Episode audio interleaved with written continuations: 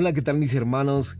En esta mañana quisiera compartir un versículo en Primera de Corintios, capítulo 1, versículo 24. Más para los llamados, así judíos como griegos, Cristo, poder de Dios y sabiduría de Dios. Que recalca en este versículo que se nos dice que Cristo crucificado es el poder de Dios. Cristo como poder de Dios tiene un poder dinámico. Él fortalece a los creyentes, los abastece, nos sustenta en todo lo que nosotros hacemos, en todo lo que nosotros realizamos, en todas nuestras circunstancias, en todas nuestras condiciones, en todas nuestras pruebas. Cristo como poder de parte de Dios primero nos capacita para sufrir y en segundo lugar nos capacita para llevar cargas y en tercer lugar nos mantiene inconmovibles y en cuarto lugar nos capacita para estar firmes. Por eso podemos comparar esto con las palabras de Pablo, todo lo puedo en aquel que me reviste de poder. Filipenses 4:13. Cristo como poder de Dios diariamente nos está, nos está abasteciendo, nos está sustentando mediante su impartición divina. Hermanos, nadie dice que ser cristiano es una manera fácil. No.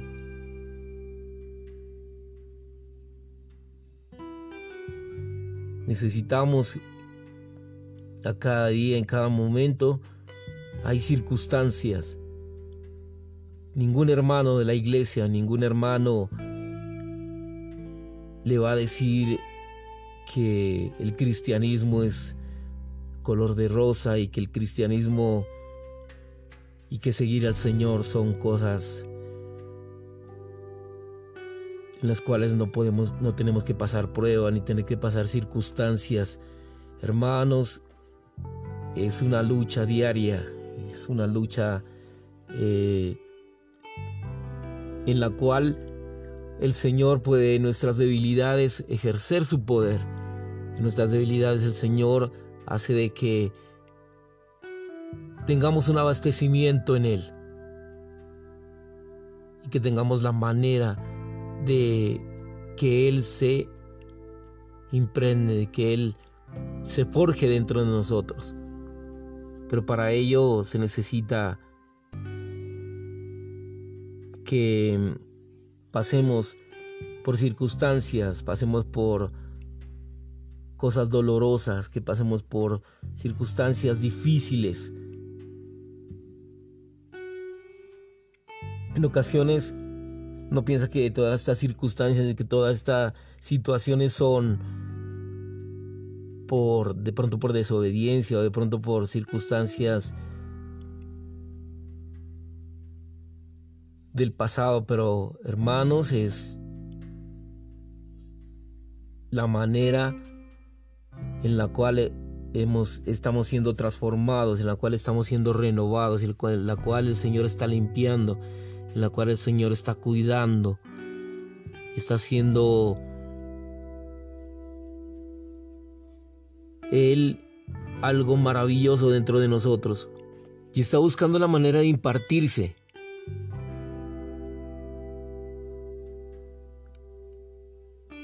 pero es la vida práctica del Señor. El mismo Señor, de una manera práctica, viene y toma cuidado de toda circunstancia. De toda circunstancia Él toma cabida, Él, está tomando toda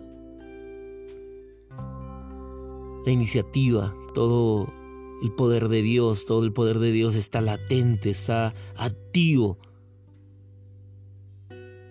Es como cuando vamos a, a presentar unas pruebas. Estamos en pruebas y presentamos esas pruebas y estamos solos.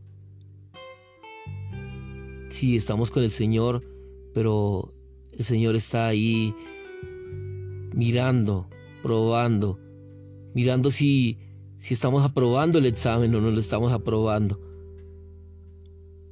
Son circunstancias en las cuales necesitamos pasar a otra fase, necesitamos pasar a otro a otra forma, a otra manera de ver al Señor.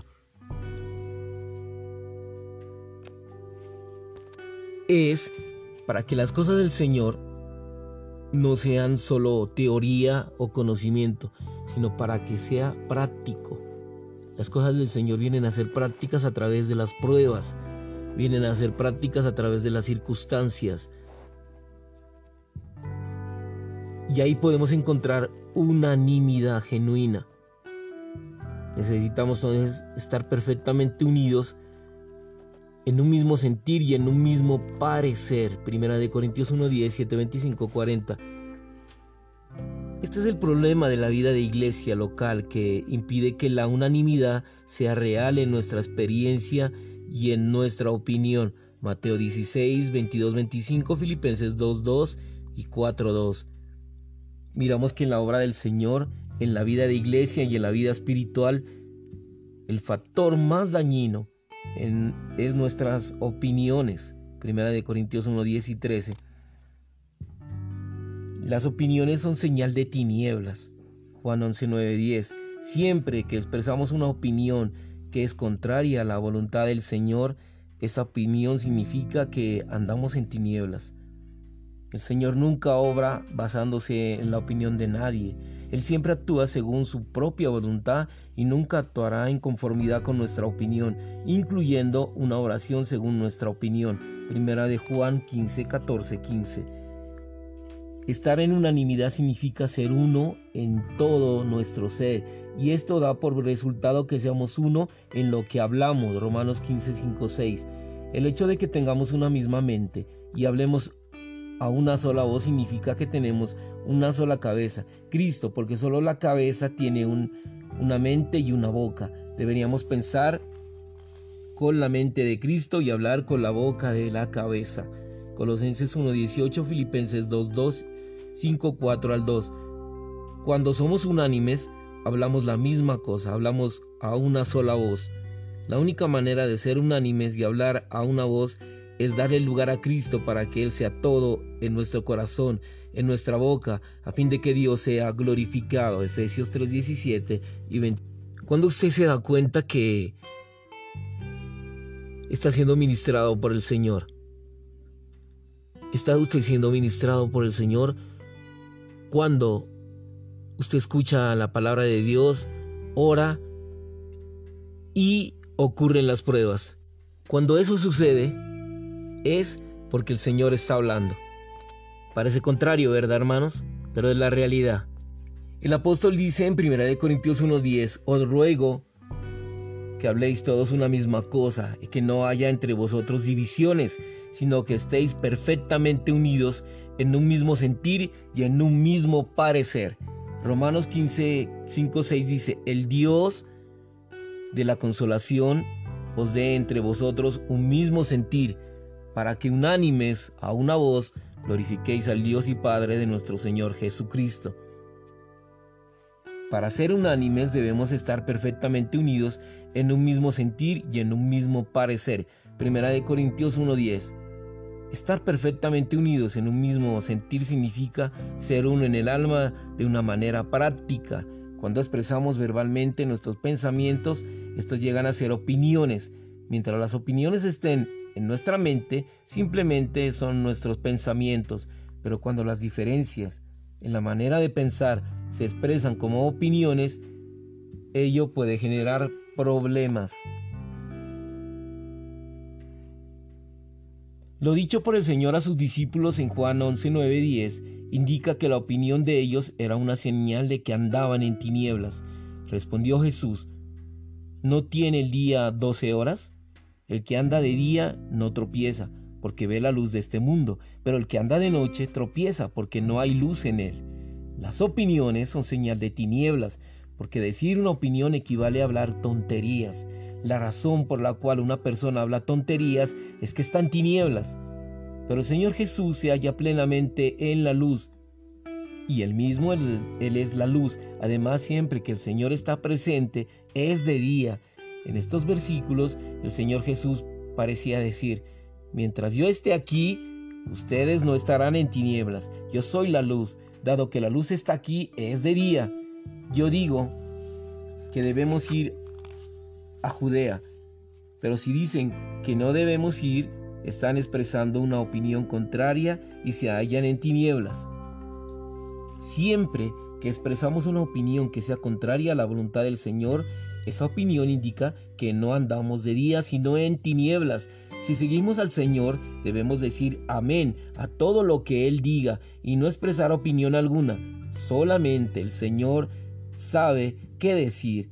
Cuando Él dice, vámonos, eso se halla en el día, en la luz. El guiar del Señor siempre es luz. Si seguimos su guía, estaremos en el día y andaremos en la luz. Hermanos, todo el libro de Primero de Corintios nos muestra que la misma cosa que hablamos es Cristo y la misma mente y la misma opinión son también Cristo. En nuestra vida diaria, si tomamos a Cristo como nuestro centro y nuestro todo, entonces lo que hablemos, lo que pensemos, lo que entendamos será solamente Cristo. Esto es la unanimidad, lo cual es la práctica de la unidad. Algunos creyentes corintios dicen que ellos eran de Pablo, otros decían que eran de Apolos y aún otros decían que eran de Cefas. Luego, algunos fueron lo suficientemente perspicaces como para decir que eran de Cristo. Ellos eran de cuatro cosas. En otras palabras, tenían cuatro mentes, hablaban cuatro cosas, con cuatro resultados, y esto terminó en división. La unidad se esfuma, el cuerpo de Cristo se pierde, la edificación ya no se da más.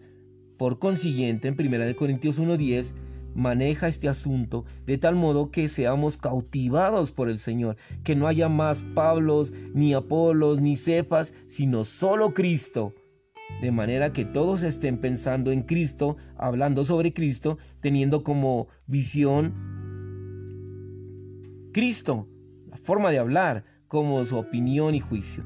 Todo habría de ser Cristo. Este Cristo se ha hecho el Espíritu vivificante en su resurrección. Primera de Corintios 15:45. Ya ha llegado a ser nuestro disfrute por dentro. Aleluya. Amén por este disfrute. Amén porque podemos disfrutarle al Señor. Amén, Señor. La práctica de nuestra unidad depende de Él, cuando lo hablamos a Él, cuando lo consideramos y cuando lo disfrutemos y lo expresemos, estaremos en armonía y seremos uno. Amén, aleluya, amén por su palabra, amén porque podemos venir a Él, amén porque podemos estar en Él. Aleluya por su nombre, aleluya porque el Señor está hablando, está ministrando su vida a cada hermano. Gracias por poder venir a ti, Señor. Tú eres el único camino, la única verdad, la verdadera luz está en ti, Señor. Podemos venir a ti en todo tiempo, en toda situación, circunstancia, en todo lugar. Te tomamos esta mañana como la ofrenda de este día. Tú eres el Cristo maravilloso y real. Tú eres la ofrenda perfecta, Señor, de esta mañana. Tú eres lo que agradó al Padre y le sigue, sigue agradando. Gracias por tu vida, gracias por que tu persona nos reemplaza, Señor. Tu persona, Señor, nos hace actos para venir a ti. Eres nuestra justicia. Eres la sangre derramada por propiciación por nuestros pecados. Eres, Señor, el lugar, el tabernáculo. Eres, Señor, la sangre que se roció para el perdón, y abre, Señor, el camino al Padre, a lo verdadero, a lo santo, y podemos tener ahí, Señor, comunión contigo. Y es el único lugar santo donde solo habita y donde solo está la vida gloriosa del Señor. Maravilloso Rey, maravilloso Señor. Hoy nos cubrimos con tu sangre, Señor. Hoy estamos, eh, Señor, apoderándonos de todo lo que tú eres, Señor. Apoderándonos de, todas tus riquezas. Señor, disfrutando de tu vida. Señor, te alabamos. Señor, estamos eh, disponibles, dispuestos a ti. como nuestra vida. Gracias por hablar. Gracias porque podemos sentir tu presencia, Señor, en cada situación. Cada situación nos trae tu vida. Cada situación nos trae premios de ti, sorpresas de ti, Señor. Que eres tú mismo, Señor, adiestrándonos para vivirte a ti, Señor. Señor, te amamos, tú eres nuestra maravillosa persona, una persona, Señor, de un carácter glorioso, maravilloso. Una persona, Señor, totalmente viviente. Te amamos, Señor, por este día. Señor, te alabamos, te glorificamos. Gracias, porque podemos compartir tu palabra, Señor, a todos, a todos, a todos los rincones y lugares, Señor, donde se pronuncia tu nombre. Oh Señor Jesús. Oh Señor Jesús. Oh Señor Jesús. Aleluya. Amén y amén.